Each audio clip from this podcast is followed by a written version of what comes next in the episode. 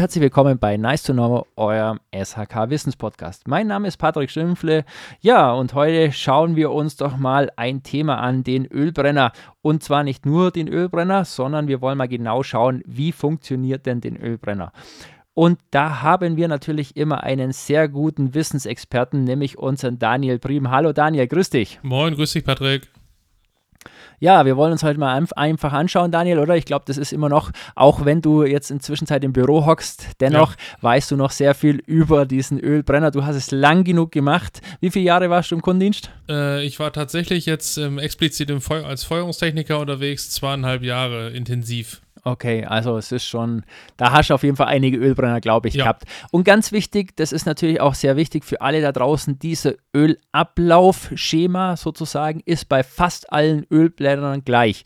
Ich würde mal sagen, egal welcher Hersteller, egal welchen, ich sag mal, Ölbrenner ihr nehmt, bei dem Ölbrenner ist dieses Ablaufschema eigentlich immer gleich und deswegen wollen wir uns den heute auch mal genau anhören. So, Daniel, wir fangen an.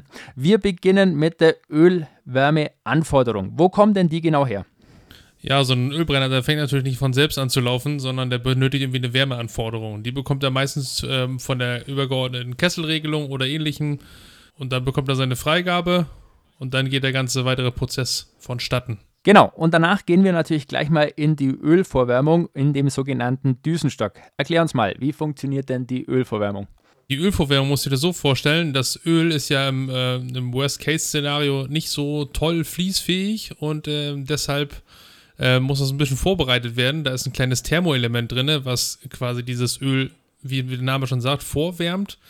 Das, da haben wir meistens so ein Temperaturfenster zwischen 50 und 80 Grad. Man kann sich so 70 Grad merken, das ist immer ganz gut. Ähm, wo es dann quasi auf die richtige Viskosität gebracht wird und entsprechend ähm, über einen kleinen Widerstand da drin, der dann quasi merkt, sobald das Öl warm genug ist, dann weiterschaltet und äh, den weiteren Betriebsablauf freigibt. Genau, du hast schon gesagt, jetzt haben wir dieses Freigabethermostat. Wir gehen dann zu dem nächsten Programmablauf und dann haben wir natürlich als nächsten Programmablauf natürlich gleich mal unsere Luftklappe. Erklär uns mal, was, für was ist denn die Luftklappe überhaupt wichtig? Die Luftklappe reguliert zumal ähm, unseren, wir brauchen ja nicht nur Öl für diese Verbrennung, sondern auch Luft. Und damit die reguliert wird, wie viel Luft dort einströmt, haben wir die Luftklappe. Die ist entweder ähm, wie bei den älteren Brennern, nenne ich es mal, ähm, einfach mechanisch und äh, mit einem Festwert oder wie die meisten den kennen, auch ähm, mit einem kleinen Stellantrieb drauf, sodass der ähm, bei ausgeschaltetem Betrieb auch wieder zufahren kann, die Luftklappe, um einfach einen Durchzug durch den Brenner und somit ein Auskühlen des Kessels äh, verhindern kann. Jawohl, danach haben wir auch gleichzeitig, also rein theoretisch immer, ihr merkt schon, es ist zwar dieser Ablauf, den kann man sich merken, aber vieles geht natürlich auch sehr, sehr gleichzeitig. Auch natürlich das Zündgerät. Daniel, warum sollte dann das Zünden gleichzeitig mit der Luftklappe vonstatten gehen?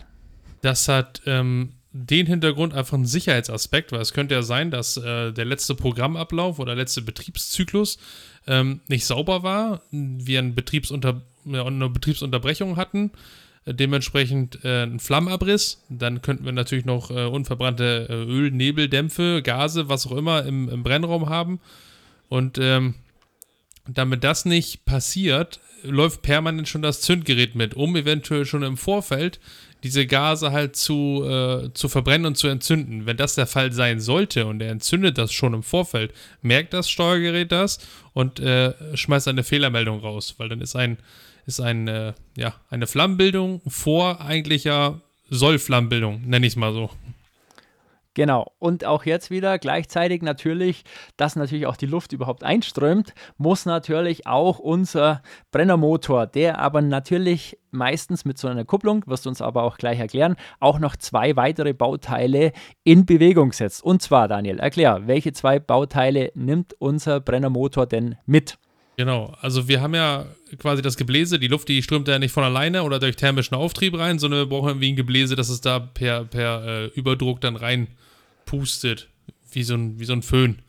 So, auf der einen Seite dieses Brennermodus haben wir halt dieses Gebläse und auf der anderen Seite, was du schon gerade sagtest über diese Kupplung, ähm, ist die Ölpumpe verbunden. Genau, und jetzt haben wir natürlich diese Ölpumpe. Du hast schon gesagt, diese Kupplung, auch bei der Kupplung immer ganz wichtig, die ist natürlich aus einem Bauteil, die kann auch mal kaputt gehen oder hängen. Warum ist eigentlich die Kupplung so wichtig? Was, äh, Warum, äh, Daniel, ist die auch aus Kunststoff und eigentlich, wenn man so sieht, auch ein, ja, ich sag mal, schnell kaputt Teil, ohne dass man jetzt also den Fachausdruck hoffentlich bringst du natürlich, also ein schnell kaputt Teil. ja, das ist natürlich ein Verschleißteil, auch gerne genommenes Teil, wenn äh, ähm, ein, ein äh, Berufsschullehrer oder ähnliches mal einen Fehler in so einen Brenner einbaut. Ähm, dass einfach die Ölpumpenkupplung weggelassen wird. Die ist meistens aus so einem ja, ich nenne es mal äh, Hart, Hartplastik, Hartgummi. Es gibt ganz viele verschiedene Hersteller, wie die das äh, konstruieren. Ähm, einfach um, um diesen, auch diesen thermischen Belastungen, die in dem Motor herrschen, äh, Herr zu werden, ist das halt aus so einem, ja, etwas temperaturbeständigeren, festeren Hartkunststoff, nenne ich es einfach mal. Ähm, der kann natürlich auch brechen oder halt dann quasi überspringen und dann, wenn das der Fall ist, ist die Kupplung kaputt und äh, du hast, ja, der Brennermotor schafft es dann nicht mehr, die Ölpumpe anzutreiben und somit quasi den äh, Ölfilm aufrechtzuhalten. Jetzt ist aber so, Daniel, dass ja die Ölpumpe an sich ja intern, ich sag mal, den Druck aufbaut. Warum spritzt nicht die Pumpe sofort eigentlich das Öl in die, ja, in die Brennerkammer? Was haben wir denn da noch für ein Bauteil davor, dass wir nicht sofort das Öl in die Brennerkammer, ich sage jetzt, einspritzen? Da haben wir das äh, Magnetventil. Das ist meistens dieses kleine ähm, steckerartige Gebilde, was auf der Ölpumpe oben drauf sitzt. Das reguliert einfach äh, dahingehend, dass, ähm, ja, wie du schon sagst, im, im Vorfeld, in den ganzen Betriebsablauf, den wir gerade schon haben, dass nicht währenddessen schon Öl in, den, in die Brennkammer eingespritzt wird ähm, oder zerstäubt wird und ähm, ja, hält das bis, bis seine Zeit gekommen ist, dann halt auch hoffentlich zu, wenn die in Funktion ist. Hoffentlich. Also da seht ihr schon, das ist auch so ein bisschen ein Sicherheits dieses Magnetventil. Da kommen wir aber auch noch gleich zu. Daniel, eine Frage noch. Für mich natürlich immer sehr wichtig, weil ich sehe das dann, die Lehrlinge sitzen oft davor. Wir haben natürlich auch unsere, unsere Druck- und Saugleitungen und da haben wir natürlich auch unsere Manometer vorne dran. Entscheidend ist, was kann man denn in dieser sogenannten Vorspülzeit, weil in, da in dieser Vorspülzeit läuft es von circa 15 Sekunden. Was kann man denn da mit dem Öldruck denn machen, Daniel? Ähm, in dieser Vorspülzeit oder quasi in der Vorbelüftungszeit kann man, ähm, der Motor läuft ja, dementsprechend das Gebläse wird angetrieben für ihre oder für unsere Vorspül-Vorbelüftungszeit. Währenddessen, im Falle dessen, dass die Ölkupplung auch gut sitzt und intakt ist, äh, läuft ja auch die Ölpumpe und somit kannst du an den Manometern ähm, schon den Öldruck ablesen und somit ähm, auch schon mal gucken, im Vorfeld ist der Öldruck, geht er schon in die Richtung, den, den, den ich brauche nenne ich es mal so. Und wie ist denn zum Beispiel auch, äh, ja, geht das schon in die richtige Richtung, sodass ich quasi einen Anhaltspunkt habe, um gleich den Brenner einzustellen korrekt. Wenn ich jetzt schon sehe, dass quasi der Öldruck nicht da ist oder er ist viel zu hoch, kann ich in dieser Vorspülzeit schon beigehen und den Öldruck schon grob anpassen. Genau, auch ganz wichtig, immer nach den Herstellerunterlagen, wenn möglich, bitte den Öldruck auch einstellen. Der schwankt von bis. Also wir werden uns da auch nicht jetzt irgendwo reinsetzen und sagen, welcher Druck ist. Aber ich sag mal so, unter uns, meistens, wenn er so um die 12 bis 15 Bar seid, bringt er meistens einen Brenner zum Laufen. Ja. Aber bitte immer nach dem Herstellerunterlagen bitte den Öldruck einstellen. So, jetzt hast du schon gesagt, wir haben jetzt natürlich unsere Ölpumpe und jetzt wollen wir natürlich langsam auch, ja, ich sag mal, das Öl reinbringen und jetzt haben wir das Magnetventil.